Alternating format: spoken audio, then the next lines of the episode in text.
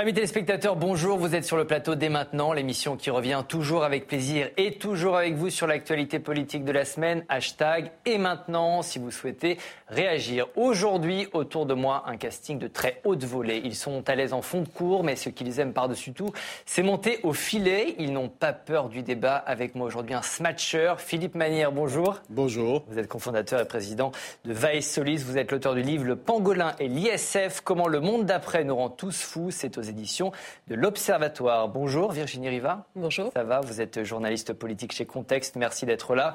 Christophe Aguiton, bonjour. Bonjour. Sociologue, militant altermondialiste. Je renvoie à votre livre pour la justice climatique, stratégie en mouvement. C'est aux éditions Les liens qui libèrent. Et Juliette Méadel est aussi avec nous aujourd'hui. Bonjour. Bonjour. Ancienne ministre, votre dernier livre est à retrouver aux éditions de l'Observatoire. Il s'intitule Un impérieux besoin d'agir. Dans cette émission, il y aura des paillettes puisqu'on ira à Cannes se demander si les artistes crachent dans la soupe. On cherchera à savoir ce qu'il se passe dans la cuisine politique espagnole où des élections anticipées ont été convoquées. On se penchera sur le plan du gouvernement pour lutter contre la fraude sociale et sur ses plans pour lutter contre le Rassemblement national. Merci, Président Larcher. Mais d'abord, revoilà la réforme des retraites. Elle a certes été euh, adoptée mi-avril sans vote du Parlement, mais un petit groupe d'une vingtaine de députés résiste encore et toujours à une loi qu'ils estiment antidémocratique. Les élus centristes Lyot ont donc déposé un texte pour l'abroger, mais avant son éventuel examen la semaine prochaine, le camp présidentiel tente de le torpiller. Il estime que l'initiative viole la Constitution. Il est même parvenu mercredi à supprimer sa principale mesure en commission. Bon, c'est peut-être plus simple en image, regardez. Le gouvernement laissera-t-il l'Assemblée nationale se prononcer sur cette proposition de loi? Ou aura-t-il de nouveau recours à des dispositions visant à en empêcher le vote Comment, monsieur de Courson, allez-vous financer ces 15 milliards? Il y a une chose de sûre, il y a une seule réalité, c'est que vous ne pourrez plus jamais, monsieur le député, venir dans cet hémicycle et doctement faire la leçon sur les finances publiques. Ce texte, vous le savez, monsieur le président, est anticonstitutionnel et personne n'est dupe de la manœuvre qui se joue. La réalité, c'est que lorsque le résultat d'un vote déplaît à la NUPES, elle n'a qu'une réponse, l'obstruction. Madame la Première ministre, d'abord l'obstruction, c'est vous. Tordre les règles, ce n'est pas appliquer les règles. Madame la Première ministre, vous pouvez entrer dans l'histoire en ouvrant une page nouvelle de notre République parlementaire. Vous y entrerez, hélas, comme une fossoyeuse de la démocratie française. On va mettre les pieds dans le plat avec cette question. Le gouvernement a-t-il peur du débat? Une question de position très tranchée sur ce plateau. C'est un duel au sommet d'un côté. Philippe, de l'autre Christophe. Philippe, vous avez 45 secondes, vous allez nous dire pourquoi, selon vous, non, ben, le gouvernement n'a pas peur du débat. Alors, c'est pas qu'il n'a pas peur du débat, je pense qu'il a peur du débat au sens où il ne souhaite pas qu'il se tienne. Ça ressortit à l'évidence ce que je dis. Et je pense qu'il n'a pas tort d'avoir peur du débat, en tout cas de ne pas souhaiter qu'il se joue de nouveau. Pourquoi? Parce que d'abord, à mon avis, il a vraiment eu lieu ce débat, contrairement à ce qu'on raconte aux enfants. C'est vraiment, vraiment faux qu'il n'y a pas une loi qui a été votée. C'est vraiment, vraiment faux que cette loi, si elle a été votée, aurait été votée dans des conditions qui ne sont pas respectueuses de la démocratie. La Constitution a été respectée et je ne vois vraiment pas pourquoi, deux mois après, on reviendrait sur ce texte. Par ailleurs, quand vous demandez aux gens s'ils sont d'accord pour travailler plus ou pas, vous avez vu ce que donnent les sondages, la réponse est non. Il n'y a absolument aucun bénéfice politique pour le gouvernement à faire cette réforme. Il le fait en responsabilité. Et je sais que je ne suis pas d'accord avec ce gouvernement sur beaucoup de choses, mais faire cette réforme est nécessaire. Il a le courage de la faire. Et je ne vois pas pourquoi il se permettrait, enfin, il s'offrirait un deuxième débat pour ouvrir à nouveau cette question qui est impopulaire, mais, mais c'est une, une nécessité. un deuxième débat? Le premier débat, en fait, n'a pas vraiment eu lieu. Quand on regarde les arguments qui ont été utilisés, on s'est aperçu qu'ils ont fluctué tout le temps. On nous a dit au tout début, c'était Emmanuel Macron et ses ministres, qu'on faisait cette réforme pour trouver des crédits supplémentaires pour lutter contre le changement climatique ou payer les hôpitaux. Ensuite, ils ont changé de ligne. Ils ont expliqué qu'il y avait un énorme trou. Et puis ensuite, ils ont continué à changer de ligne en disant que c'était une réforme juste et que les bénéfices de cette loi permettraient d'apporter, par exemple, une retraite minimale à 1200 euros par personne et par mois. Après, pour s'en dédire, parce qu'on s'est rendu compte que ça ne concernait que quelques dizaines de milliers de personnes. Donc depuis le début, il patauge dans le débat et il ne l'assume pas. Et aujourd'hui, il y a la possibilité de retourner sur un vote qui, pour l'instant, n'a pas eu lieu. C'est une des rares réformes de cette importance où il n'y a jamais eu de vote du Parlement. Jamais. Le seul vote qui a eu lieu, qui est celui contre la mention de censure, ne portait pas sur le débat du passage à 64 ans, mais sur est-ce qu'il faut ou pas renverser le gouvernement. Juliette, qui vous a convaincu? Je vais vous dire ni l'un ni l'autre pour être tout à fait clair. Je partage en réalité un peu de chacun de vos arguments. Un, moi je suis quand même assez d'accord que grâce au fait que le gouvernement n'a plus de majorité écrasante, il y a quand même un débat maintenant bah à l'Assemblée nationale. Il y a des arguments de part et d'autre. On a entendu, on a débattu de ce texte quand même pendant très longtemps. Mhm. Grâce à vous, euh, dans, sur les plateaux, quand même dans la presse écrite et puis aussi au Parlement. Donc il y a quand même eu un débat et je trouve que ça a été salutaire. Là où je reprends un peu ce que vous disiez, c'est vrai que c'est vrai qu'en même temps, je comprends la frustration, c'est-à-dire qu'un 49-3 donne lieu officiellement, en tout cas, à un débat sur le gouvernement doit-il rester ou ne doit-il pas rester, et que ça détourne un petit peu le vrai débat officiel au moment du vote solennel de l'objet de la loi. Bon, maintenant, je ne crois pas du tout que le gouvernement ait peur, pour une raison très simple c'est que les institutions de la Ve République, de toute façon, ne laissent peser à peu près aucun doute sur l'issue du vote le, le même si la Ce qui veut dire qu'il perdrait, il perdrait ce vote éventuel euh, qui se tiendrait jeudi prochain. Mais je ne pense pas. Moi, je pense que le gouvernement, que la majorité ne perdra pas le vote. Les calculs ont été faits. Et par ailleurs, si le 49.3 était à nouveau saisi, eh bien, le gouvernement retrouverait sa majorité. Elle serait probablement encore moins confortable qu'elle ne l'a été la dernière fois. Mais je crois qu'il ne la perdra pas. Est-ce que, le, donc, on parlait du vote qui se tiendrait éventuellement jeudi, c'est vraiment ça dont, le gouvernement a peur. C'est une éventuelle défaite euh, face aux parlementaires, face à l'Assemblée nationale. Oui, je pense qu'ils avaient commencé d'ailleurs à le dire dans le débat en préparant les mentalités, en disant voilà, s'il y a le texte, à l'Assemblée, il peut passer, au Sénat, il sera retoqué, mm. et après, euh, il ne serait pas constitutionnel. Donc ils avaient préparé une, une défaite. Ils ont changé de stratégie, mais pourquoi? Là, c'est là où je partage ce que vous disiez, c'est que ils ont pataugé depuis le début sur la stratégie, sur euh, quel véhicule, comment la fait-on passer, euh, à quoi sert-elle? Et surtout, là, même les cadres de la majorité nous le disaient cette semaine, ils n'ont pas vu venir cette PPL Lyotte et cette bataille de la communication. Proposition de loi. Voilà, cette proposition de loi, pardon. Elle a été déposée le 25 avril, pendant les vacances parlementaires. Euh, il n'y a pas eu de filtre à cette proposition de loi. Et donc, euh, on se retrouve avec un débat qui les a totalement euh, débordés. Et ils pataugent vraiment, parce qu'ils ils avaient plusieurs stratégies. L'obstruction, faire tomber l'article premier, ce qu'ils ont réussi à faire. L'article phare euh, de, cette proposition de loi. Exactement. ou dire dans le débat public qu'ils allaient perdre et assumer cette défaite, ce qui aurait été une défaite.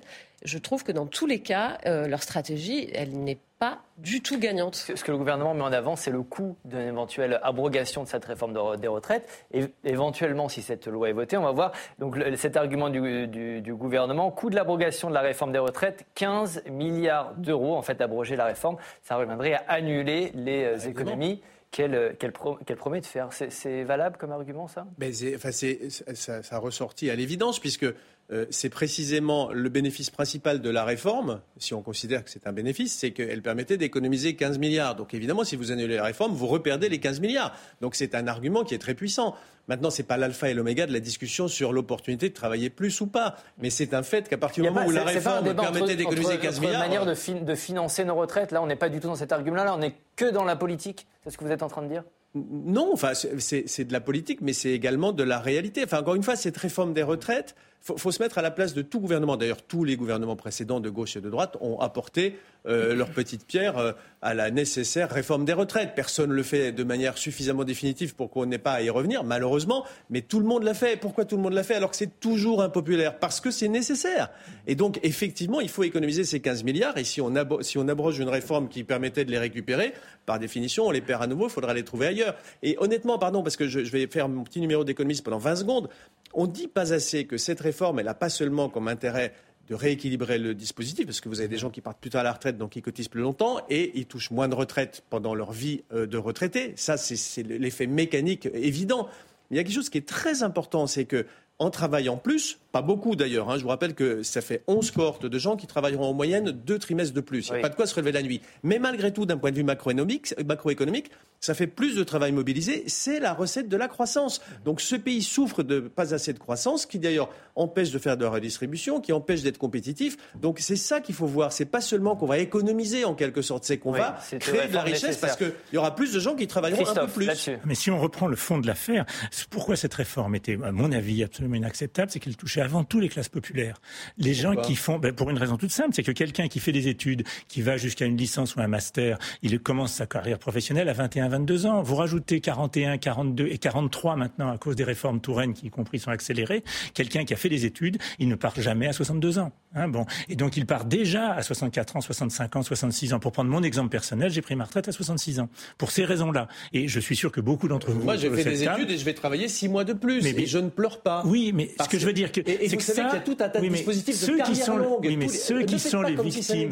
non, non, non. Ceux qui sont les victimes, c'est ceux qui ont commencé à travailler à 18, 19, 20 ans. C'est ceux-là qui payent l'addition, d'une certaine façon. C'est ça qui était insupportable dans cette affaire. Ce serait vrai s'il n'y avait pas des dispositifs spécifiques. Non, mais ils sont Bien touchent une toute petite minorité, une toute petite. Et derrière ça, je pense que sur cet argument précis du moment hein, du gouvernement, c'est le, fait que cette loi sur les économies, les éventuelles économies. Non, non, non, sur, le fait que le texte porté par le groupe Lyotte serait inconstitutionnel. Je pense que le gouvernement va avoir des parce qu'il a choisi un véhicule législatif assez particulier pour présenter cette loi, qui est une, correction, disons, à la loi de finances de la sécurité sociale, qui ne peut porter que sur l'année 2023. Mhm. Bon, et c'est pour cette raison d'ailleurs que le Conseil constitutionnel a rejeté tous les cavaliers législatifs du type euh, les, index seniors et, autres bricoles du même genre, bricoles entre guillemets. Il a rejeté tout ça parce que ça ne concerne que l'année 2023. En 2023, le bénéfice de la réforme sera évidemment pas de 15 milliards. Ah la réforme ne s'appliquera qu'en septembre. Elle va toucher très peu de gens et donc c'est. C'est l'argument d'ailleurs du groupe Lyot. Euh, c'est quelques centaines de millions. Euh, et, et, donc considérer à cause du véhicule législatif que c'est une perte sur le budget de l'ordre de 15 milliards n'est pas la réalité liée au Alors, vote ça, c'est sur le fond. Mais là, j'aimerais vraiment qu'on se concentre sur l'aspect euh, politique. Je voulais prendre beaucoup de notes. Oui. Juliette, vous avez beaucoup, beaucoup de choses à dire il y a une vraie, un vrai espoir d'abroger cette réforme des retraites, où là, on est vraiment dans le symbole Non, je crois qu'on est vraiment dans le symbole. Je pense que les, la, France insoumise gesticule, pousse à la faute, cherche à cliver la stratégie. il n'y a pas que la France insoumise, on hein, a le groupe Lyotte, les centristes du. Oui, bien sûr, mais, mais, mais, tout, ça, tout ça est cousu de fil blanc. C'est-à-dire que la France insoumise, évidemment, c'est son intérêt principal à pousser le groupe Lyotte en avant. Donc Charles de Courson, qui s'est illustré par euh, sa, soudaine velléité de révolte contre l'ordre établi et qui ne pourfend et qui actuellement pourfend l'équilibre des finances publiques, ce qui n'a jamais été sa ligne. Enfin, peu importe. Donc tout ça est un jeu de dupes. La stratégie de la France insoumise, c'est de pousser à nouveau à ce qu'il y ait un débat extrême. Et quand je dis un débat extrême, moi je suis complètement favorable au débat. Je pense que ça nous nourrit. Sauf que là, le débat à la sauce Jean-Luc Mélenchon ah dessert l'envie pour les citoyens de se plonger dans ce qui fait leur, le, le sens de leur engagement. Pourquoi? Parce que tout ça devient insultant disqualifiant pour toute la classe politique, excessif et injurieux. Et donc finalement, ça dessert tout le monde à telle enseigne qu'on voit que la France insoumise aujourd'hui est en train de baisser dans les sondages. Et que le citoyen se détourne du débat public, hélas, et se tourne vers qui? Vers le Rassemblement national, ce qui, est, au passage, est exactement la stratégie de Jean-Luc Mélenchon, qui veut être face à Marine Le Pen en 2027. Mais c'est terrible pour la, confusion, Virginie, actuelle? À qui, à qui ça profite? Sur les retraites Oui. Politique. C'est vrai que politique, alors c'est compliqué, mais politiquement, on voit que depuis le début, ça ne sert que le RN, qui a été totalement silencieux sur le sujet, qui n'a fait aucune proposition euh, crédible et qui euh, n'a cessé de monter dans les sondages. Donc euh, je trouve que pour le gouvernement, c'est assez cacophonique. Effectivement, ils n'ont pas vu venir cette réouverture de débat. Et même si, dans le fond, la loi est promulguée, on sait qu'elle va passer, c'est plus une question de légitimité encore de cette réforme et de débat, de cacophonique et de donc ça ne sert pas euh, la vie politique, la confiance des Français dans la vie politique, je vous rejoins parfaitement, et ça aide le RN, ça c'est sûr. Je pense que... Précisément, on va parler du, RN si vous voulez bien. Comment lutter contre l'ascension du Rassemblement national? C'est notre deuxième thème.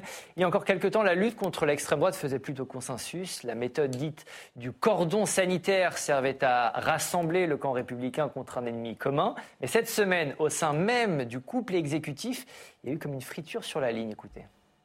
Je ne crois pas du tout à la normalisation du Rassemblement national. Je pense qu'il ne faut pas banaliser ces idées. Ces idées euh, sont toujours les mêmes. Alors euh, maintenant, euh, le Rassemblement national y met les formes, mmh. mais je continue à penser que c'est une idéologie dangereuse. Héritier de Pétain? Oui, également héritier de Pétain. Marine Le Pen, pareil? Je, pense que je n'ai jamais entendu Marine Le Pen dénoncer ce qu'ont pu être les positions historiques euh, de son, parti et je pense qu'un changement de, de, nom ne change pas les idées et les racines. Recadrage immédiat d'Emmanuel Macron. Le combat contre l'extrême droite ne passe plus par des arguments moraux. Vous n'arriverez pas à faire croire à des millions de Français qui ont voté pour l'extrême droite que ce sont des fascistes. C'était Emmanuel Macron en Conseil des ministres cette semaine. C'est la fin du consensus sur la méthode à adopter face au Rassemblement national, Juliette? Mais d'abord, il n'y a jamais eu de consensus. Et ça fait 25 ans qu'on euh, constate une difficulté de toutes parts à lutter contre les arguments nationaux. Pourquoi? Parce que vous vous souvenez des débats avec Bernard Tapie. On avait à l'époque, on avait considéré qu'il y avait seulement Bernard Tapie qui arrivait. Qui était envoyé au front par François Mitterrand. Absolument, et qui avait, c'est vrai, magistralement euh, gagné ce combat contre Jean-Marie Le Pen à l'époque. Qu'est-ce qui se passe 25 ans plus tard? On sent que on a toujours un peu de mal à combattre et à convaincre les Français que les arguments du, Rassemblement national aujourd'hui sont inopérants. Donc je ne trouve pas qu'il y ait en réalité de différence d'approche entre le président de la République et la Première ministre. Le président a totalement raison de dire que on ne combattra pas le Rassemblement national avec de la morale. Mhm. Vous n'allez pas convaincre quelqu'un qu'il a eu tort de voter, que c'est pas bien et qu'il est un fasciste. C'est vrai ce qu'il dit. Et c'est vrai aussi que le Rassemblement national aujourd'hui a juste ripolliné sa façade. Donc elle a raison, la Première ministre, de dire que finalement, derrière cette espèce de façade de respectabilité, on reste sur des programmes contre l'égalité et contre la fraternité. Après, vous, nous faites du en même temps. J'aimerais écouter Christophe à ce sujet. Vous êtes d'accord Emmanuel Macron a raison, Elisabeth Borne a raison sur ce point, sur la manière de lutter contre le Rassemblement ben, national. je peux aussi être un peu dans le milieu du, du débat et je partage assez ce que vous venez de dire. C'est-à-dire que les deux, pour moi, s'opposent pas. Hein, bon, et je pense qu'on est en train de faire monter en épingle quelque chose qui relève plus d'un règlement de compte entre guillemets ou en tout cas d'une tension politique interne au gouvernement, plus que d'une question de fond. Hein, bon, euh, bien évidemment, il faut contrer le Front National sur ses propositions actuelles. Hein, bon, et on ne peut pas penser une seule seconde que des dizaines de millions de Français ont envie de rentrer dans la milice ou dans les FNSS. Ça tient pas debout. Hein, bon, donc ça, on est bien d'accord. En même temps, l'origine, l'histoire des dirigeants et de la façon dont le Front National a été créé crée évidemment un objet que cet argument précisément, il faut les deux. Euh, il faut les deux. mais euh, les Français encore? Est-ce que c'est quand même un, argument qui porte? Ah bah, Je pense qu'il en faut. Il n'est pas, pas suffisant, mais il, est quand même utile. Mais derrière ça, moi, ce qui m'inquiète plus, hein, pour rentrer dans la politique actuelle, c'est le fait que beaucoup euh, dans la sphère politique commencent à se rapprocher des thèses du Front National, soi-disant pour les convaincre. Mmh. Prenez sur l'immigration la proposition du Parti républicain. C'est quand même incroyable que ce parti-là, sur toute une série de sujets, dit qu'il faut rompre avec les règles de l'Union européenne et de la Cour européenne des droits de l'homme. C'est quand même fort de café de voir un parti qui est un parti de gouvernement, qui a géré la France pendant des années, Alors eux, ils se défendent en disant c'est pas, il n'est pas question de sortir de l'Union. Non, non, je, je m'en doute, ils sont pas fous, mais, mais ça veut dire qu'ils prennent des positions qui sont strictement celles du RN. Et quand on voit Gérard Damanin qui dit maintenant il faut négocier avec les Républicains pour trouver un accord qui sera évidemment sur cette ligne-là, on peut s'inquiéter. Ça, ça m'inquiète plus. Hein. Ce, débat, si on peut appeler ça un débat entre Elisabeth Borne et Emmanuel Macron, ça traduit la normalisation d'une certaine manière du, du parti, du RN, du Rassemblement national? Hmm, oui, effectivement. Euh, c'est sous, cette législature que le RN débarque à l'Assemblée avec 80 députés. Donc on voit bien que ça fait euh, voler un peu en éclat tout ce que Emmanuel Macron avait réussi à installer dans son match. Vous parliez de Bernard Tapie. Emmanuel Macron a quand même été un des derniers à avoir réussi à, montrer euh, l'impréparation de Marine Le Pen. Souvenez-vous de ce grand débat. Lui, lui a réussi, non pas par des actes, mais au moins par un corps à corps euh, lors du débat télévisé, a, prouvé que Marine Le Pen n'était pas bien préparée à ce moment-là. Donc ça, euh, c'est bon, il a réussi. Maintenant, moi j'ai envie de dire, ce qu'il dit, c'est il ne devrait pas le dire à ciel ouvert. On n'a pas besoin de dire pour gagner le, contre le RN, il faut des actes. Ben, faites-le. Euh, et euh, on, voit tout. Il, a quand même. Le, moi, je suis quand même très sensible à l'argument massif du président, qui est de dire on a face à nous l'incompétence organisée avec Alors justement, on va, écouter, on va écouter Emmanuel Macron et je vous redonne la parole après. Emmanuel Macron qui est revenu sur, sur les propos euh, qu'il a prononcés en Conseil des ministres et il a redit sa confiance en Elisabeth Borne. Écoutez-le. Ce que j'ai toujours combattu, c'est les mensonges et les dénis de réalité qui sont faits, utilisés par les extrêmes et en particulier l'extrême droite. On ne peut plus battre dans nos démocraties, l'extrême droite, simplement avec euh, des arguments historiques et moraux. Quant à ce que j'ai pu entendre sur euh, Madame la Première ministre, je veux ici lui redire toute ma confiance.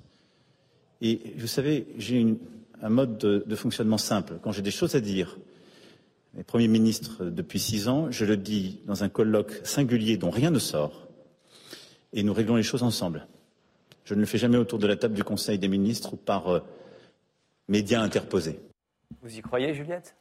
Ben oui, j'y crois. Ben, quand on est, euh, c'est criant de vérité ce qu'il dit. Je ne crois pas du tout que le débat sur le Front National soit le reflet. Moi, je parlais vraiment de, sa confiance apportée à Elisabeth Borne, vraiment ah sur l'aspect politique. Écoutez, vous savez comment ça se passe. Moi, hein, ce que je voulais, oui, mais bien sûr. Mais que je voulais dire ici quand même, c'est que c'est vrai que la principale menace, c'est le Rassemblement national. Et je trouve qu'il y a des arguments qu'on devrait beaucoup plus mettre en avant.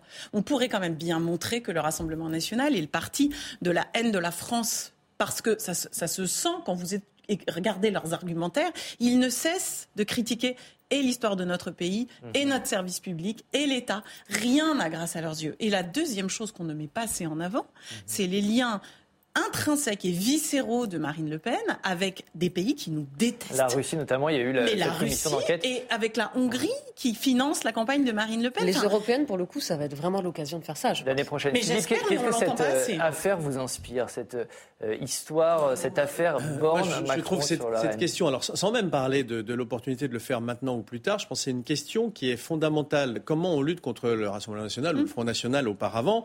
Moi, c'est un sujet sur lequel, pardon, j'avais écrit il y a une vingtaine d'années, c'est pas la peine de faire de la morale parce que effectivement leur programme est ridicule. Alors ce qui est très intéressant, c'est qu'à l'époque leur programme était ridicule parce qu'il était tellement libéral qu'il détruisait la base imposable. C'était lunaire, c'est-à-dire que les types avaient lu les, économistes américains, mais un peu de travers.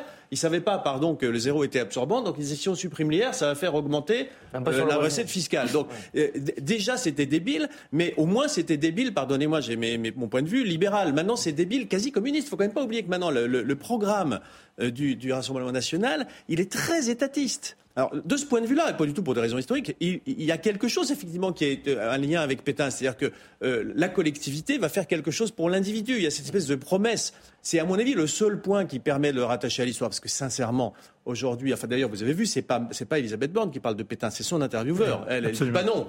Euh, évidemment, qui pourrait dire non dans cette circonstance? On va pas dire bah non, il a rien à voir, elle a rien à voir avec Pétain. C'est pas c'est même pas dissible. Donc euh, c'est pas pour la défendre elle, mais c'est c'est la question de l'intervieweur qui amène sur le sujet. Moi, je pense que euh, historiquement, tout a changé. C'est-à-dire que, sincèrement, il y a 25 ans, le, nombre de gens qui étaient au Rassemblement national n'était pas très élevé, euh, au Front national, et, leur idéologie était très homogène. Et elle était effectivement très héritière. Alors on parle de Pétain, mais on pourrait parler aussi de l'OAS, enfin d'une espèce de vision du monde qu'on peut qualifier de euh, fasciste pour aller pour aller vite. Et aujourd'hui, c'est plus le cas. Enfin, c'est pas que c'est plus le cas, c'est que, changé. Ces gens-là, il y en a beaucoup qui sont morts. Ces électeurs-là, ces militants-là, il y en a beaucoup qui sont morts. Pardon, je suis très trivial, mais bon, il en reste.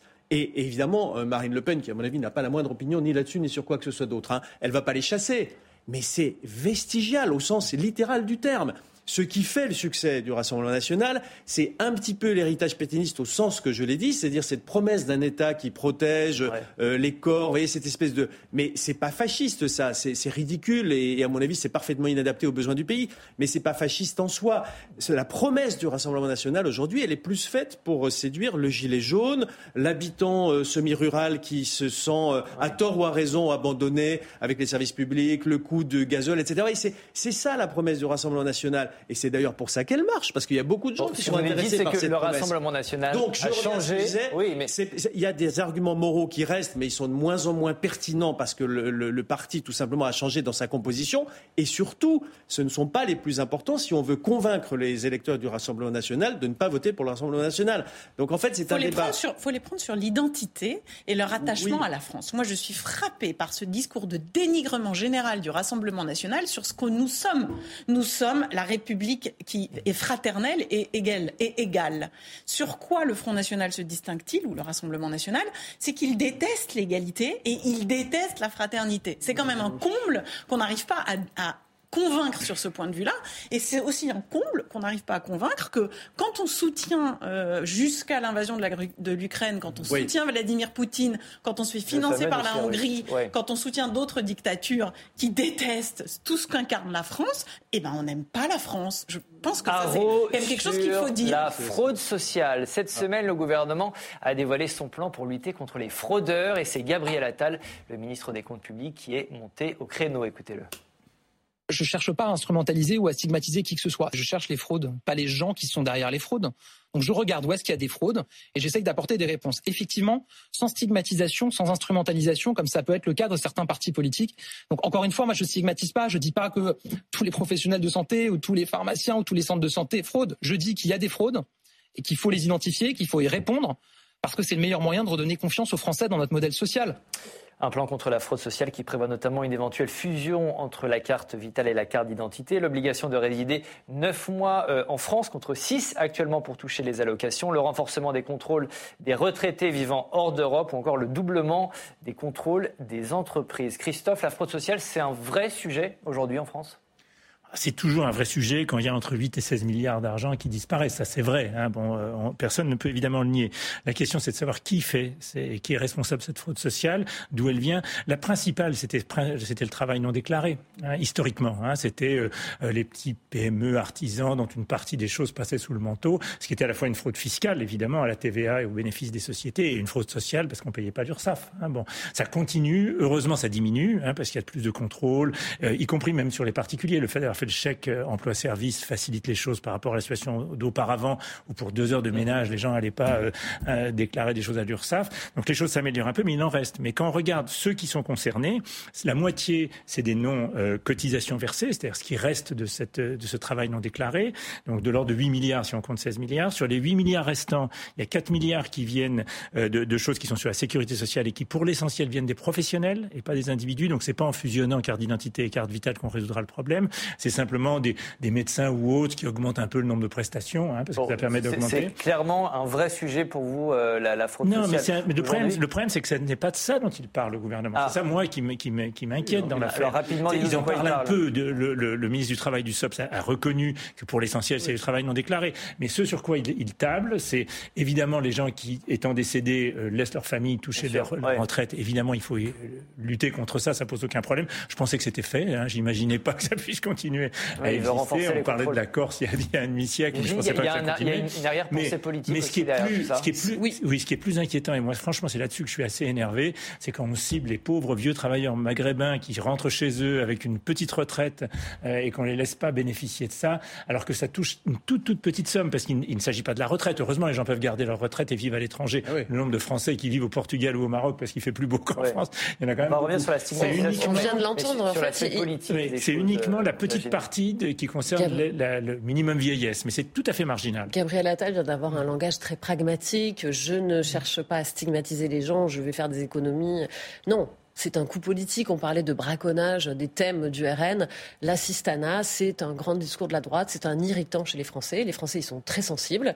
Euh, moi, je rentre pas dans la légitimité du débat ou non.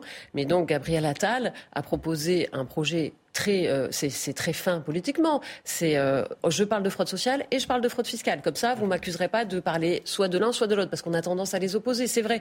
Quand vous parlez de fraude sociale, tout le monde va vous dire, mais attendez, quand on prend les ordres de grandeur, la fraude sociale, c'est rien, c'est 8 milliards, l'autre c'est 100 milliards. Donc ne parlons pas des mêmes choses. Il y a la France insoumise d'un côté et il y a le RN. Donc là, il fait un projet en même temps, fraude sociale, fraude fiscale, sauf que on va quand même sur les terres du Front National et de la droite. Et ce, ce débat est sur, euh, sur l'assistanat social. Donc, est-ce qu'on doit flatter le peuple dans ses bas instincts? Je ne suis pas sûre. Est-ce que ces économies permettront de sauver euh, la France et ses finances publiques? Je ne suis pas certaine non plus. Je rappelle juste, juste ce chiffre, Juliette, c'est effectivement, euh, ça a été mentionné plusieurs fois. La fraude sociale aujourd'hui, c'est 8 milliards d'euros par an selon un rapport euh, de la Cour des comptes. Philippe, c'est une manière, une manière de, de, de flatter euh, un certain électorat à droite, à l'extrême droite? Absolument, ça l'est incontestablement, mais ça n'est pas que ça. Alors d'abord, ça n'est pas que ça. Euh, c'est-à-dire que, enfin, moi, je suis quand même étonné qu'on se pose la question de l'opportunité de lutter contre la fraude. Christophe le disait, on pensait que c'était fait à bien des égards. Oui, mais il y a aussi des questions de moyens, il y a la technique, et puis il y avait une tolérance de certaines administrations, euh, que ce soit d'ailleurs la fraude des employeurs ou que ce soit la fraude sociale de, monsieur et madame tout le monde. tout ça, moi, à mon avis, mérite d'être remis d'aplomb parce que tout simplement, en état de droit, personne ne peut se satisfaire de la fraude. Enfin, l'opportunité même de, lutter contre la fraude, je ne comprends même pas qu'on la ben discute un instant. Donc ça, c'est vrai me semble-t-il, maintenant comme ça l'était avant, et plus on lutte contre la fraude, mieux ça vaut. Ou bien alors on ne croit pas à l'état de droit, encore une fois. Après, est-ce qu'effectivement il y a un coup politique et est-ce que. Alors, je ne prendrai pas l'expression que vous aviez utilisée de flatter les bas instincts, parce que euh, il y a une demande, vous le disiez, il y, a une vraie question. Beaucoup de Français se disent oui, mais moi je bosse, et puis il y en a d'autres qui ne bossent pas et qui, et qui ont des allocations moins ils auront cette opinion-là, mieux ça vaudra. Je pense qu'on en sera d'accord. Donc plus on lutte contre la fraude et moins il y a d'exemples sous leurs yeux, mieux ça vaut. Et après, je reboucle avec ce qu'on disait avant, et ensuite j'en ai fini. Si on veut lutter contre le Rassemblement national autrement qu'avec les fantasmes de l'OAS, de Pétain ou de la Waffen-SS, comme disait Christophe, c'est pas inutile, effectivement, de faire quelque chose. Parce que le Front National, euh, on peut être assez facilement d'accord sur le fait qu'il y a des choses qu'il dit ou qu'il fait qui ne sont pas opportunes, c'est le moins qu'on puisse dire. Mais si le Front National vous dit qu'il fait beau aujourd'hui et qu'il fait beau, on ne va pas dire qu'il fait mauvais juste pour le contrarier. sur ce point, euh, le Front National conduit, me semble-t-il, euh, enfin, euh, a une analyse qui n'est pas complètement fausse quand il dit qu'il faudrait, il faudrait éviter la fraude. Et c'est pas parce que le Front National le dit qu'il faut pas le faire. Alors, en revanche, si, c'était ciblé spécifiquement sur certaines populations dont on sait que le Front National les stigmatise volontiers, mhm. ce serait problématique. C'est pas le cas. Bruno Le Maire, a eu des dérapages. Attal a été extrêmement prudent. Est-ce qu'on a attendu Gabriel Attal pour lutter contre la fraude sociale? C'est un peu ce qu'il se dit. Ah. Voilà, c'est un truc qui fait consensus. Non, mais ce qui est, non, attendez, ce qui est vrai, c'est qu'on n'a jamais réussi à lutter vraiment efficacement contre la fraude sociale et contre la fraude fiscale. Et donc porter ce sujet-là maintenant, c'est bienvenu. C'est bienvenu dans un pays qui ne vote plus, dans un pays où il y a une crise dans la relation de confiance avec les pouvoirs publics, et dans un pays, oui, où le Rassemblement national et Éric Zemmour et des discours qu'on trouve aussi à l'ultra-gauche, ne cessent de monter pour disloquer complètement l'État-nation et la protection sociale. Donc c'est bienvenu et c'est aussi une façon pour le ministre des Comptes publics qu'il est, de dire on doit être, nous, État, plus efficace dans la lutte contre la fraude sociale et fiscale. Donc c'est le bon moment de le faire. C'est quand même assez courageux, parce que certains lui disent bah, pourquoi vous ne l'avez pas fait dans les cinq dernières années? Donc je trouve que c'est plutôt courageux de le dire. Et enfin, moi, je n'ai pas vu, contrairement à vous, un ciblage de population en particulier. Pourquoi? Dans son discours contre la fraude fiscale, il a ciblé aussi les grandes fortunes. Et dans son discours contre la fraude sociale, il cible les entreprises qui fraudent l'URSSAF et qui embauchent aussi des travailleurs irréguliers en situation de précarité. Donc, je ne trouve pas que le discours soit déséquilibré. Je trouve que c'est un discours bienvenu. Et pour finir, ça n'est pas la fraude sociale et fiscale, ça n'est pas le thème du RN, c'est le thème de tous les citoyens, ah de la gauche aussi, nous nous l'avons défendu. Alors certains, et donc il n'y a pas de terrain réservé au Rassemblement national. L'UNIOPS, l'Union nationale des œuvres et organismes privés non lucratifs, a publié un communiqué qu'on va voir, un communiqué dans lequel elle dénonce une communication stigmatisante à l'encontre des plus précaires. Christophe, vous êtes d'accord avec ça? Ben, Il y, a un vrai sujet, hein, parce que derrière le discours, et c'est vrai qu'on écoute Gabriel Attal, ça a l'air équilibré. Hein, bon, euh, après, euh, quand on regarde ceux qui fraudent vraiment, est-ce que vraiment vous pensez que le gouvernement va s'attaquer aux médecins avec la crise de bah. santé qu'on connaît aujourd'hui? Évidemment non. Est-ce que vous pensez qu'ils vont ah bah, s'attaquer? euh, on, va, on va voir. Non, non, hein, c'est prévu. Enfin, enfin, bon, ce que je vois, enfin, il ne faut pas s'attaquer. voilà. Mais, au contraire, mieux contrôler, mieux accompagner. Ce que je veux dire, c'est que mm. c'est évidemment une cible qui est compliquée aujourd'hui, vu les tensions dans le secteur de la santé. Vous prenez maintenant tout ce qui est PME, artisans, etc. Vu les difficultés dans la construction et dans le logement, là aussi, je pense que tout le monde va y aller pédale douce. Donc ce qui va rester, c'est ce que dit Bruno Le Maire. C'est-à-dire qu'on va en effet s'intéresser au Maghrébin qui est rentré chez lui avec une toute petite retraite pour vérifier qu'il n'est pas sur sa retraite de 700 euros, 100 euh, euros qui relève du minimum vieillesse, donc il n'a pas le droit de, de toucher s'il ne reste pas au moins 6 mois en France, demain 9 mois. Bon. Et là, il y a de la stigmatisation. J'espère que non. Alors, j'espère que vous n'avez pas raison, parce qu'effectivement, ce serait désastreux. Mais, on peut se dire quand même que là, il y a eu pour la première fois des annonces, au moment de la, des annonces sur la fraude fiscale, qui ciblaient les grandes fortunes. Ce qui, du coup, était quand même assez inédit. Et même chose sur la fraude sociale. Moi, je crois que, en fait, probablement, on peut espérer que les pouvoirs publics iront vers là où la lutte contre la fraude rapportera le plus. et donc, ça rapportera, ça, rapportera beaucoup plus de lutter contre la fraude des entreprises aux URSAF ou de lutter contre la fraude, notamment des plus grosses fortunes à, l'évasion fiscale, qui est quand même un thème qui a été aussi mis dans le débat public. Ça rapportera beaucoup plus et donc, on peut euh, tout faire pour que ce soit les grandes lignes de la lutte contre la fraude. juste un mot sur ce que disait Christophe. Absolument, je suis complètement d'accord. Il ne faut pas stigmatiser. Mais stigmatiser, refuser de stigmatiser, ça ne veut pas dire euh, euh, protéger particulièrement une population que quelqu'un de mal intentionné voudrait stigmatiser à tort. si, par exemple, vous avez effectivement un travailleur immigré qui se trouve être reparti chez lui et qui touche indûment, parce que là encore, il y a des critères qui sont simples, c'est la loi. C'est aussi simple que ça. S'il est parti et que euh, la loi fait qu'il n'a pas droit à ces 100 euros de supplément, on ne va pas, parce qu'il ne faut pas le stigmatiser, lui donner en plus. Oui, mais vous voyez bien que ce serait tout à fait. Non, mais vous voyez bien que ce serait. Pardon. Non, mais deux secondes. Vous voyez, bien que ce serait inefficace. Vous voyez bien que ce que vous dites. C'est pas le sujet. On parle de politique là. Non. C'est très efficace parce que les gens, c'est ça qu'ils voient. On parle d'efficacité et de performance de l'action publique et de la fraude fiscale. Non, c'est ce, dont vous, parlez, Juliette, et c'est parfaitement respectable, mais c'est pas ça dont on parle. Attendez, vous n'avez pas aujourd'hui suffisamment de fonctionnaires pour que le contrôle soit systématique et sur tout le monde. Donc, les pouvoirs publics vont être obligés de prioriser la lutte contre la fraude fiscale. Ça se numérise assez bien. Oui, mais c'est pas les 1500 inspecteurs de plus qui permettront de contrôler tout le monde. Typiquement, puisque c'est de ça qu'on parle directement, même si c'est tout petit dans l'ensemble, on en est tous d'accord, c'est ça qui politiquement est le plus sensible. Il ne faut pas se raconter d'histoire, c'est aussi pour répondre à cette demande, vous le disiez, qui est très importante, dans, ça se voit dans tous les sondages d'opinion, euh, c'est pour ça aussi qu'il euh, y a tout cet ensemble qui est, euh, qui, est, mis en œuvre, c'est de lutter aussi contre la petite fraude de gens qui donnent le sentiment aux autres qu'ils tirent qui tirent la couverture à eux si c'est la loi qui n'est pas respectée, il n'y a absolument rien de scandaleux à faire respecter la loi. Et encore une fois, il y a des problématiques qui sont très bêtes, mais typiquement quelqu'un qui prend sa retraite à l'étranger, on ne sait pas toujours quand il est mort. C'est-à-dire pas forcément à tricher. Donc ces sujets-là, qu'on les traite moi, je trouve ça complètement normal. Il n'y a, pas de stigmatisation. Merci, cher Philippe. Direction l'étranger, direction l'Espagne. Le pays est en route vers un nouveau scrutin législatif au mois de juillet. C'est le chef du gouvernement actuel, le socialiste Pedro Sanchez, qui a décidé de convoquer des élections anticipées, une décision prise immédiatement après la déroute de son parti aux élections locales de dimanche dernier. Écoutez. En tant que président du gouvernement et secrétaire du Parti socialiste, j'assume les résultats et je pense qu'il est nécessaire de donner une réponse et de soumettre notre mandat démocratique à la volonté populaire. Il n'y a qu'une seule méthode infaillible pour résoudre les doutes et cette méthode, c'est la démocratie.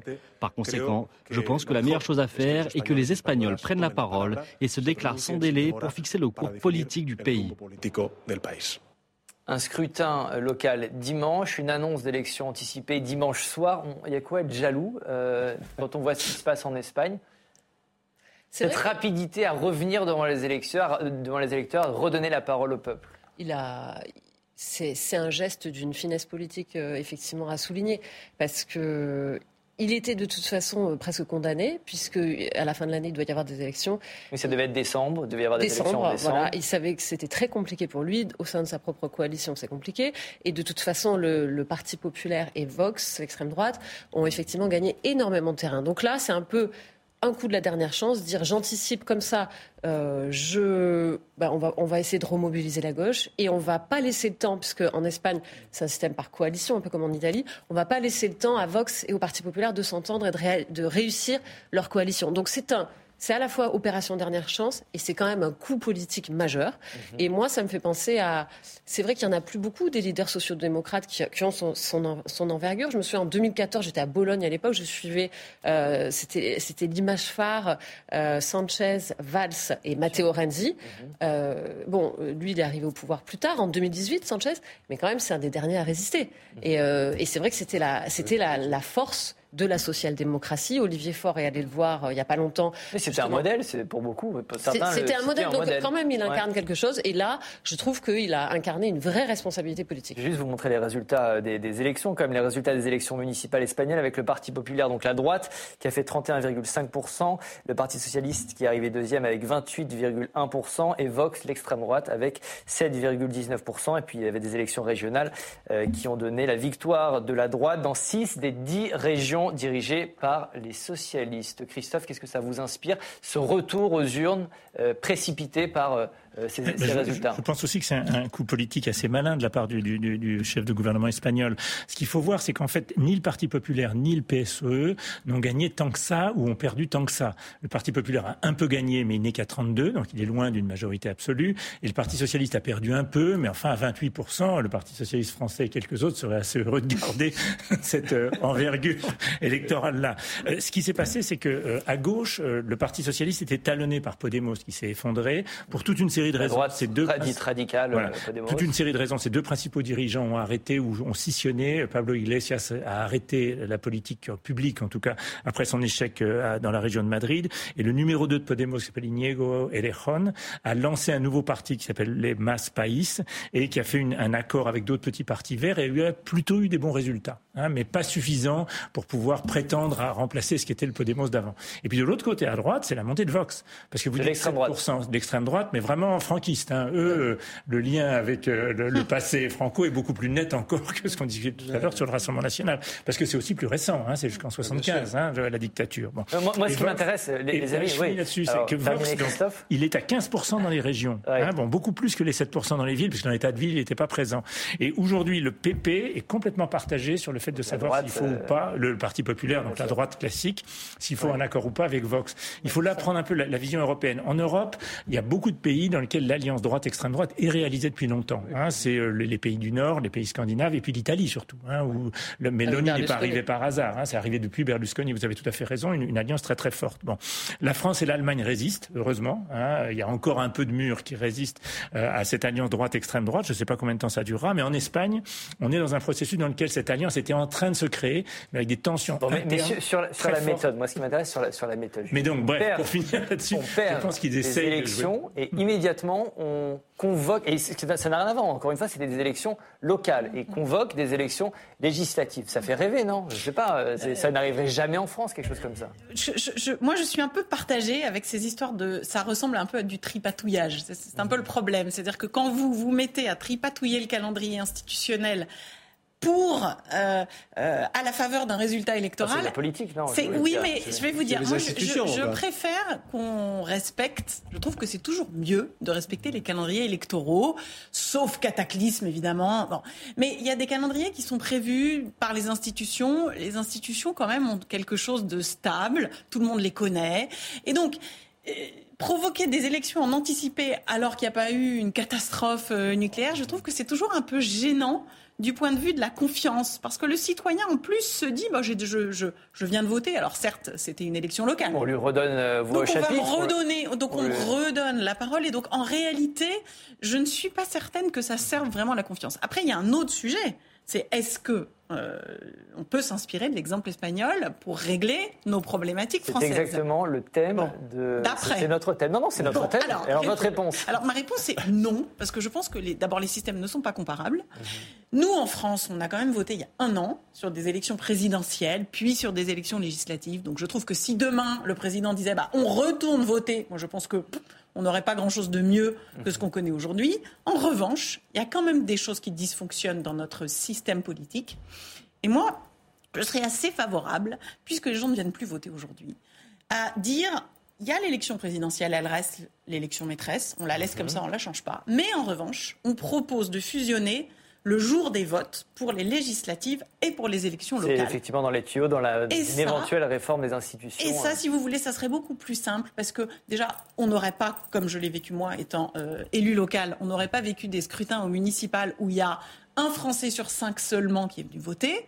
Et on pourrait comme ça essayer d'avoir une forme de cohérence entre l'action législative et l'action locale. Philippe, qu'est-ce que vous pensez de ce modèle? Est-ce qu'il y a un modèle déjà espagnol? Mais qu'est-ce que vous mm. pensez de ce qui vient de se passer en Espagne? Non, mais d'abord sur, sur le, caractère, euh, Juliette nous mettait sur la voie d'une analyse de est-ce que c'est bien respectueux des institutions? Est-ce que c'est bien démocratique? Honnêtement, la plus grande et la plus ancienne démocratie du monde, le Royaume-Uni, fait ça sans arrêt.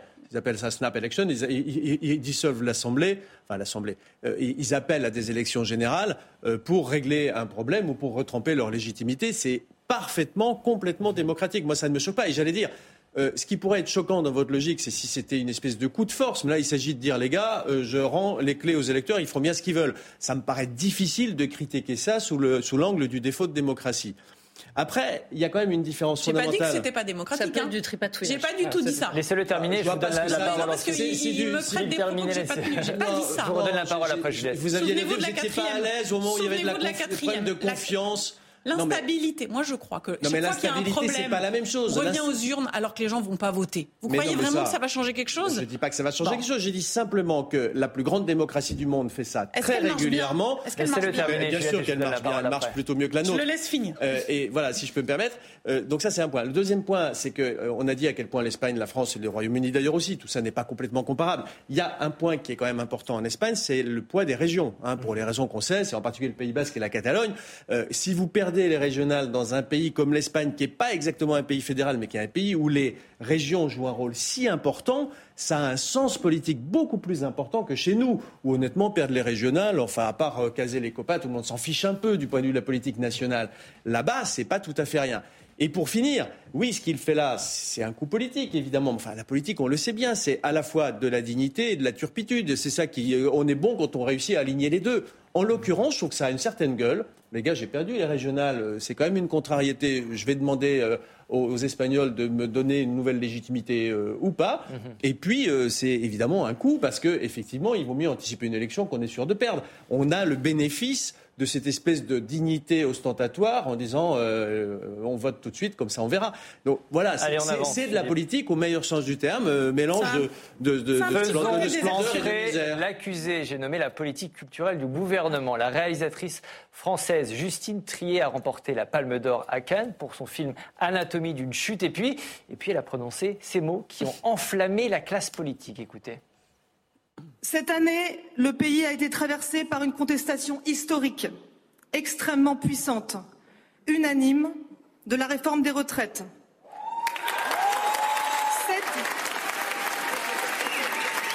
Cette, contestation a été niée et réprimée de façon choquante. Et ce schéma de pouvoir dominateur de plus en plus décomplexé éclate dans plusieurs domaines. Évidemment, socialement, c'est là où c'est le plus choquant, mais on peut aussi voir ça dans toutes les autres sphères de la société, et le cinéma n'y échappe pas. La marchandisation de la culture que le gouvernement néolibéral défend est en train de casser l'exception culturelle française. Dans la foulée, la ministre de la Culture a tweeté la chose suivante. Heureuse de voir la Palme d'Or décernée à Justine Trier, mais estomaquée par son discours si injuste, ce film n'aurait pu voir le jour sans notre modèle français de financement du cinéma qui permet une diversité unique au monde. Ne l'oublions pas. Euh, vous êtes aussi estomaqué, Oui, oui, moi j'ai trouvé son tweet très juste. Enfin, euh, alors bien sûr, on va nous dire c'est pas le même sujet, liberté d'expression. Elle parle des réformes des retraites, elle parle pas du financement du cinéma, mais enfin c'est quand même un modèle. C'est un, modèle global que le modèle français lequel les artistes sont spécialement bien traités. Je ne dis pas qu'il ne faut pas le faire. Mais enfin, honnêtement, il y a un petit côté foutage de gueule. Alors, c'est peut-être même pire que ça. Moi, j'ai toujours été frappé de ce que de très grands artistes, je ne dis pas que c'est son cas, moi, c'est une artiste, de très grands artistes peuvent être complètement idiots quand il s'agit de faire de l'analyse politique. Ils ont une espèce de myopie euh, qui les amène à être euh, à la fois euh, formidables sur les grandes choses et particulièrement minable euh, sur, euh, sur l'analyse des. des de, de, franchement, c'est frappant. après, ça, ça, et, là, là c'est un question de fond, Philippe, aussi, sur la, la manière dont dit, par exemple, un rejet unanime, alors qu'il y a eu un rejet assez important des, euh, de la réforme des retraites, c'est peu contestable. Oui, unanime me semble une approximation, pour dire le moins. Mhm. Donc, et puis cette espèce de, de côté donneur de leçons, on vous donne un prix et vous, voulez immédiatement en profiter. tout ça, moi, me paraît vous assez. Virginie, ouais, en matière, je suis assez estomaqué. Et, et, pire qu'estomaqué, navré choix politiques on va poser la question comme ça. Parce qu'en matière de culture, il y a des choix politiques qui sont effectués par les gouvernements successifs, et en l'occurrence par ce gouvernement. Question non, mais évidemment, oui. Je, alors déjà, je suis incapable de vous répondre de manière très précise, on va être très clair. Je pense qu'il y a des arbitrages, évidemment, mais euh, ce qu'on voit au niveau de la région avec Laurent Vauquier n'est absolument pas comparable. Je pense que euh, des, choix de politique culturelle, comme on a vu dans les villes Front National dans les années 90, effectivement Orange, Marignane, ce qu'on voit euh, dans la région Auvergne-Rhône-Alpes, c'est c'est pas du tout comparable. Je veux dire, on peut pas on peut pas accuser le gouvernement néolibéral de non c'est pas vrai il y a une politique l'exception culturelle elle a été théorisée elle, ce sont des chiffres il y a une industrie qu'on fait vivre on a un rayonnement international. D'ailleurs il manque un petit passage parce qu'elle dit quand même je, merci pour mhm. cette exception parce que j'en suis issu c'est grâce à ça que je suis là devant vous aujourd'hui il manque un petit bout dans le discours. Donc non il y a des je ne crois pas qu'on puisse dire euh, comme ça de manière aussi brutale que euh, le néolibéralisme aujourd'hui fait que le modèle euh, est, mhm. totalement en danger. C'est pas vrai. Christophe, là-dessus sur cette accusation portée contre le gouvernement Non, la première chose que je voudrais dire, c'est que je trouve normal que les artistes donnent leur point de vue. On peut le partager. Moi, je partage pas le point de vue d'Oulbeck, pour vous le dire franchement. Mais les artistes ont le droit de s'exprimer et elle le fait. Et c'est pas la première dans le cinéma. Hein.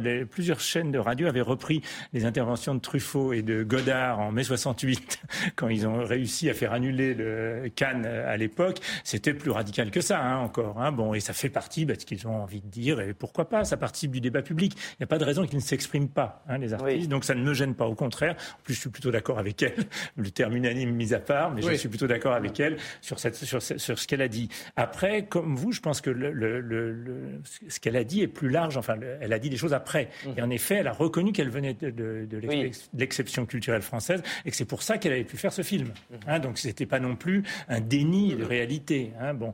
Alors après, moi, je connais pas suffisamment ce que fait le gouvernement d'aujourd'hui. Je pense qu'il y a toujours un risque d'application de, de, politique néolibérale dans la culture. Je suis pas sûr qu'en effet, ce soit aussi radical que ce que fait Laurent Wauquiez, je l'espère en tout cas, euh, du point de vue du gouvernement. Mais euh, franchement, je suis pas le, mieux à même pour vous donner un avis. Virginie, vous parliez de Laurent Wauquiez, justement, voir Laurent Wauquiez, ce qu'il a déclaré euh, dans un entretien accordé au JDD la semaine dernière. Donc le président de la région Auvergne-Rhône-Alpes déclare le ministère de la Culture est devenu un guichet, une machine à faire tourner les subventions qu'une petite poignée de personnes considèrent comme un dû dans notre pays. La majorité des crédits du ministère de la Culture sont réservés à Paris, à la région Île-de-France et à quelques métropoles. On a construit une culture à deux vitesses. Il y a une politique culturelle de gauche et une politique culturelle de droite, Juliette Là, actuellement, le gouvernement mène une politique culturelle qui est tout sauf néolibérale. C'est une politique culturelle qui a vu augmenter le budget de la culture euh, avec la, la ministre de la Culture actuelle de plus de 7% on a le CNC qui continue à financer des films, qui fait que le cinéma français est le premier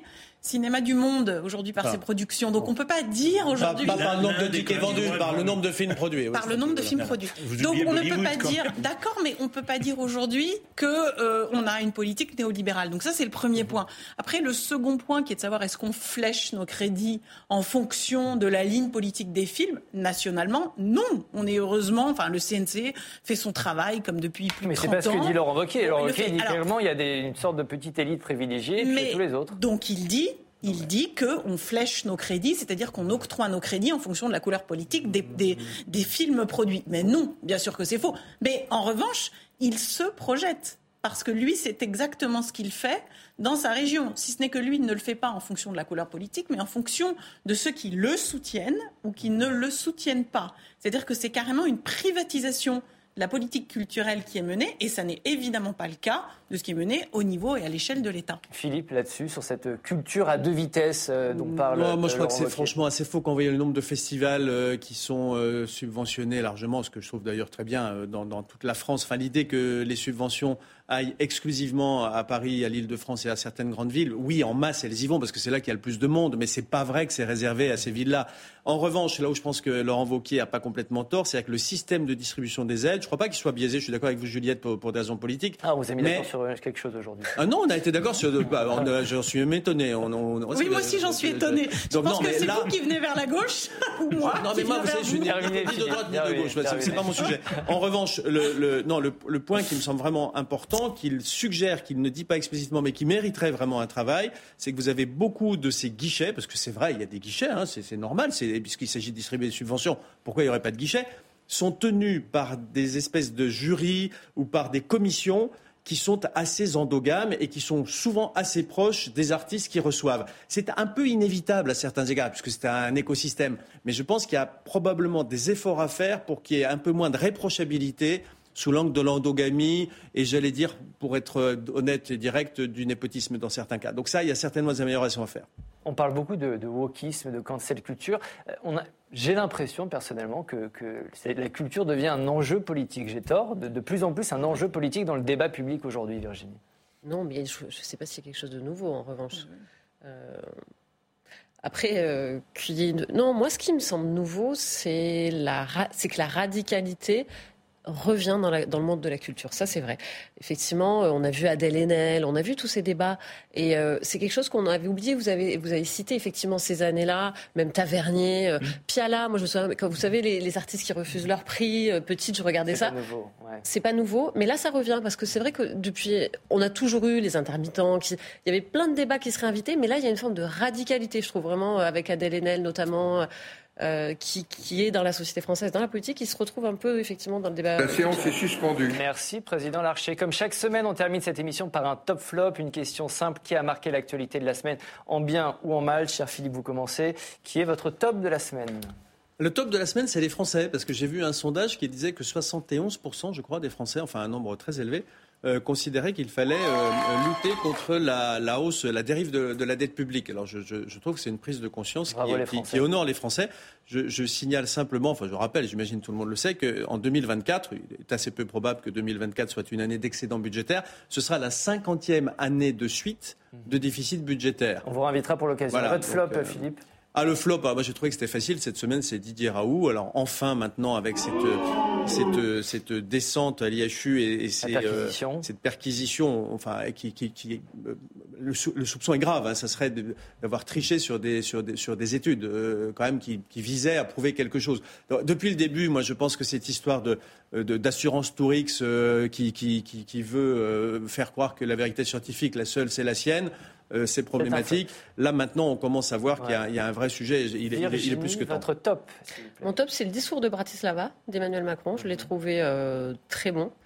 Surtout parce qu'il a, fait, il a un peu fait un exercice voilà, d'autocritique sur l'arrogance française, ses discours avec Poutine en, arrière-fond, en appelant un grand sursaut de l'Union européenne. Moi, j'y étais assez sensible. le flop, flop c'est Kering. On parlait de fraude fiscale. Euh, le groupe de luxe. Effectivement, il y a un article dans Le Monde cette semaine qui explique comment, avec des filiales offshore, ils rémunéraient leurs cadres en évitant de, payer leurs impôts. Christophe, votre top de la semaine, qu'est-ce que c'est? Ben, Mon top, c'est la deuxième conférence internationale qui se tient à Paris en ce moment à l'UNESCO, sous l'égide de l'ONU, sur la limitation et si on peut l'arrêt de la production de plastique, hein, parce que c'est un une des questions environnementales les plus importantes avec le changement de climat et la biodiversité. Donc c'est très bien que ça se tienne. On est loin malheureusement d'avoir un accord, mais en tout cas la dynamique internationale est lancée et c'est très positif. Et votre flop? Et mon flop, ce sera toujours sur les questions environnementales totales, qui, euh, après l'Assemblée générale qui s'est tenue du groupe des actionnaires récemment et maintenant devant la justice sur une question toute simple. Est-ce qu'il faut que les investissements soient d'abord consacrés aux hydrocarbures, ce qu'ils continuent à faire, y compris en Ouganda dans des projets extrêmement controversés, et ils l'avaient fait en Sibérie également, ou est-ce qu'il faut au contraire euh, qu'ils privilégient les énergies renouvelables Et on en est loin. Juliette, votre top de la semaine alors mon top, euh, c'est un peu un flop. En réalité, c'est le tiers des enseignants dans un dernier sondage qui ne trouvent plus de sens à leur mission. Mais ça n'est pas de leur faute. Il y a une dévalorisation de la fonction d'enseignant depuis euh, la fin des Trente Glorieuses. Et le rôle précisément de l'État et de la société, c'est de les revaloriser. L'une des pistes, il n'y a pas que l'augmentation des salaires, l'une des pistes pourrait être de leur donner accès par un concours au moment où ils rentrent dans la fonction publique à tous les autres métiers de la fonction Votre publique. deuxième flop. Et le deuxième flop, c'est hélas le, la petite Lindsay qui s'est suicidée au terme d'un harcèlement scolaire qui certes, certes, n'a pas été euh, détecté suffisamment tôt, mais au-delà de la responsabilité qui est pointée des institutions, et d'ailleurs le ministre de l'Éducation nationale assez courageusement a dit que ça avait été une faillite, il y a la responsabilité aussi globalement des parents des enfants harceleurs. Et moi je crois qu'il faut réintroduire un sens de la responsabilité et de l'éducation à l'autre, à la bienveillance. Bref, il faut que les parents fassent leur job. Merci beaucoup, c'est la fin de cette émission. Merci à tous les quatre d'avoir participé. Un grand salut à vous derrière votre écran. On me dit dans l'oreillette que vous êtes de plus en plus nombreux à nous suivre. Merci à vous. Vous pouvez retrouver cette émission en replay sur notre nouvelle plateforme publicsena.fr. On se retrouve quant à nous la semaine prochaine, même jour, même heure et même endroit. Bye bye.